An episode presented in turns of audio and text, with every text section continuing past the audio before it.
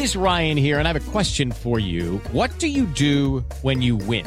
Like, are you a fist pumper? A woohooer, a hand clapper, a high fiver. I kind of like the high five, but if you want to hone in on those winning moves, check out Chumba Casino. At ChumbaCasino.com, choose from hundreds of social casino style games for your chance to redeem serious cash prizes. There are new game releases weekly, plus free daily bonuses. So don't wait. Start having the most fun ever at ChumbaCasino.com. No purchase necessary. BGW. Void were prohibited by law. See terms and conditions. 18 plus. Así sucede con Carlos Martín Huerta Macías. En este podcast recibirás la información más relevante. Un servicio de Asir Noticias. Y aquí vamos a nuestro resumen de noticias. El gobierno del estado será implacable con los policías de Izúcar de Matamoros tras la agresión y detención a reporteras y activistas de Puebla. Daniel Iván Cruz Luna, el secretario de Seguridad, así lo dio a conocer. Por su parte, la alcaldesa de Izúcar de Matamoros, Irene Olea, rechaza la agresión en contra de periodistas y ordena una investigación. Diré formalmente una instrucción a la Contraloría Municipal para que este órgano interno de control iniciara la investigación misma que se encuentra en curso. Me manifiesto en total disposición personal y en equipo para colaborar con las autoridades ministeriales que actualmente se encuentran investigando los presuntos hechos y anunció que presentó una denuncia por violencia de género en contra de Melitón Lozano. Parece que detrás de todo aparece la mano de Melitón Lozano Pérez, mientras la Comisión Estatal de los Derechos Humanos ya sanciona el caso de esta alcaldesa. En otras noticias le informo que diálogo sobre el medio ambiente fue lo que sostuvieron los gobernadores de Puebla y Tlaxcala con la titular de la Semarnat, María Luisa Albores. El gran trabajo colaborativo realizado por los distintos órdenes de gobierno y por las instituciones encargadas de procurar el cuidado de nuestro entorno.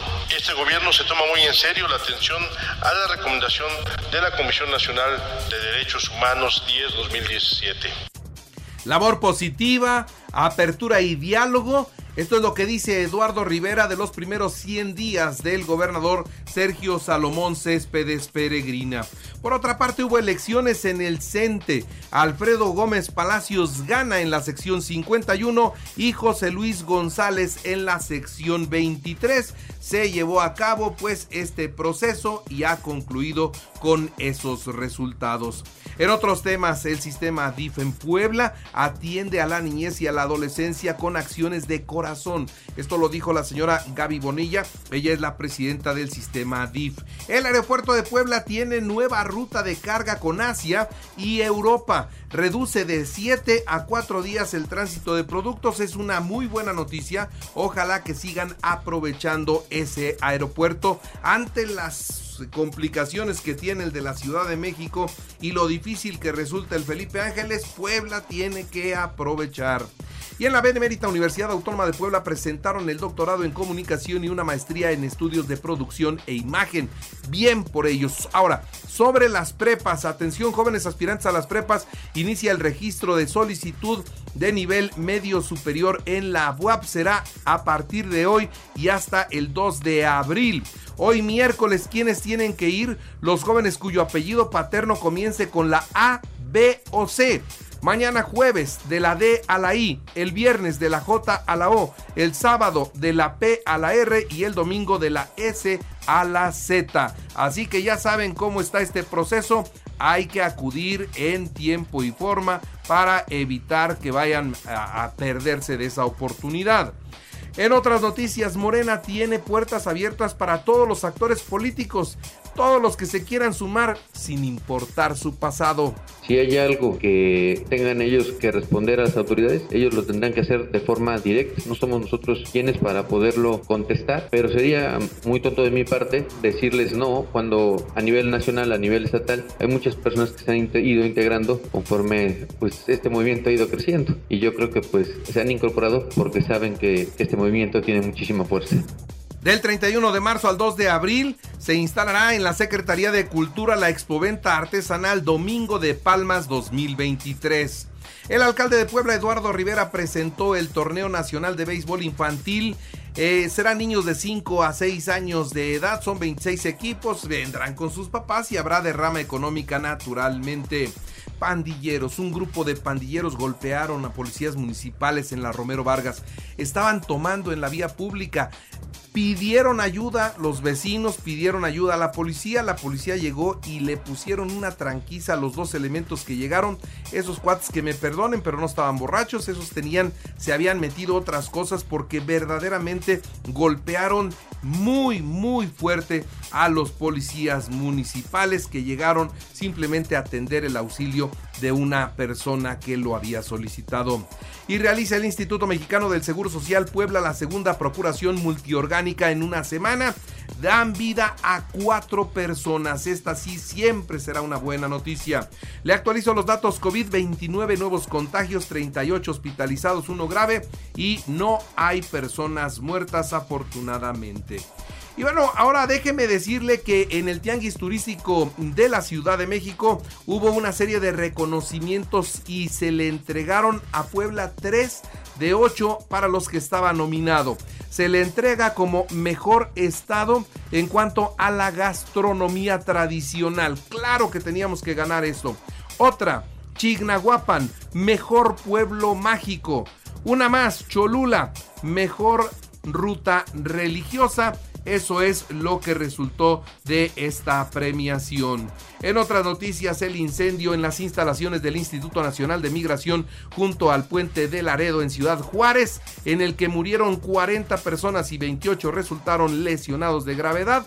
Bueno, pues ya muestra un video a los primeros responsables. Eran tres, tres elementos de seguridad que a pesar del fuego a pesar del incendio, no quisieron abrir las puertas para que salieran ellos y los dejaron quemarse.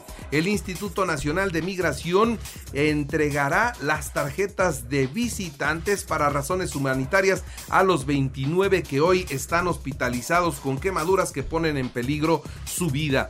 Ayer de inmediato el secretario de Gobernación, Adán Augusto López Hernández, aseguró que el responsable de la tragedia y de la muerte de estos 40 migrantes es Marcelo Ebrard, porque él es el representante y el responsable de la política de migración, cuando los institutos o el Instituto Nacional de Migración depende de la Secretaría de Gobernación. Pero acá, finalmente, lo preocupante es que ya escaló el tema a un punto político partidista donde se van a aprovechar de esta tragedia para descalificarse unos a otros de los que buscan llegar a la presidencia de la República. Eso a mí se me hace imperdonable. Pero lo cierto es que en el pasado sucedió una tragedia parecida en la guardería ABC y el presidente fue muy duro en contra del gobierno de aquel entonces y exige y exige castigo y castigo para los responsables. Vamos a ver en esta ocasión si también hay castigo para los responsables de las muertes de 40 migrantes que murieron quemados Sí, la peor muerte, murieron quemados, vamos a ver hoy qué se dice, y ojalá que se haga justicia y que no solo quede en el escándalo político entre las corcholatas. La Secretaría de Educación Pública lanza una campaña, si te drogas te dañas, van a dirigirse a los estudiantes, arrancará el 17 de abril, van a orientar durante 15 minutos tres veces a la semana a los jóvenes sobre los efectos en el consumo de las drogas. Eduardo Jacobo anuncia su salida de la Secretaría Ejecutiva del INE. Soy uno más entre millones dispuesto a defender la democracia. ¿Se acuerda que por el plan B lo quitaron? y que luego por una orden del juez regresó. Bueno, pues hoy estando ya en esa posición legalmente, dijo por dignidad, me voy y se fue el señor y se avecina una situación complicada en el INE porque además se van algunos otros consejeros, entre ellos el presidente. Vamos a ver cómo nos va en las elecciones del 2024. En otras noticias, Marcelo Ebrard y Samuel García recorrieron la zona donde se va a construir la planta de Tesla. Después del recorrido, los funcionarios y directivos de la empresa sostuvieron una reunión en donde se dieron a conocer más detalles del proyecto. Y mientras él estaba en Monterrey viendo esto que lo beneficia, el secretario de gobernación en la Ciudad de México le estaba metiendo un puñal por la espalda. El Aeropuerto Internacional de Felipe Ángeles es el único aeropuerto que falta de publicar los resultados de sus operaciones. De los 62 aeropuertos que recibieron pasajeros en febrero, solo Santa Lucía incumple con la presentación de las cifras. A lo mejor les da pena decir los poquitos pasajeros que movieron. Estados Unidos sube los precios de las visas. Si usted quiere ir, ya no costarán 160 dólares, ahora costarán 185 dólares las visas de turista, pero suben todas, ¿eh? subieron todas las visas. Y detectan un caso de gripe aviar. Esta nota me preocupa y se las comparto. Detectan un caso de gripe aviar H3N8 en una mujer de 56 años en China. Otra vez China. Ahí surgió la pandemia que todos sufrimos, ¿eh? bueno, pues ahí hay otra vez problemas. La paciente tenía antecedentes de exposición a aves de corral vivas antes de detectarse enferma. Bueno, pues a ver qué es lo que sucede. En los espectáculos, el actor y cantante Carlos Rivera y la conductora Cintia Rodríguez anunciaron que están esperando bebé. Se trata de un varón a quien le llamarán León.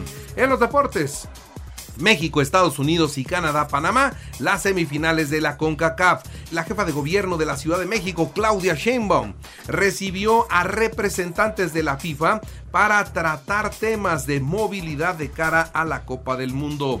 En el fútbol en Europa, España perdió 2-0 ante Escocia rumbo a la Euro 24, Croacia 2-0 a Turquía, Suiza 3-0 a Israel. Bélgica 3-2 a Alemania en partido amistoso, Argentina 7-0 a Curazao, Uruguay 2-1 a Corea del Sur, Colombia 2-1 a Japón. Y en el fútbol de México, Cruz Azul frente a Querétaro, hoy a las 9 de la noche en partido pendiente de la jornada 4 del fútbol mexicano. Y les recuerdo que si usted está en Radio, ahora puede escuchar a toda hora y en cualquier dispositivo móvil o computadora nuestro podcast con el resumen de noticias, colaboraciones y entrevistas. Es muy fácil, entre a la aplicación de iHeart Radio, seleccione el apartado de podcast, elija noticias y ahí encontrará la portada de Así sucede. Así sucede con Carlos Martín Huerta Macías. La información más relevante ahora en podcast. Sigue disfrutando de iHeartRadio.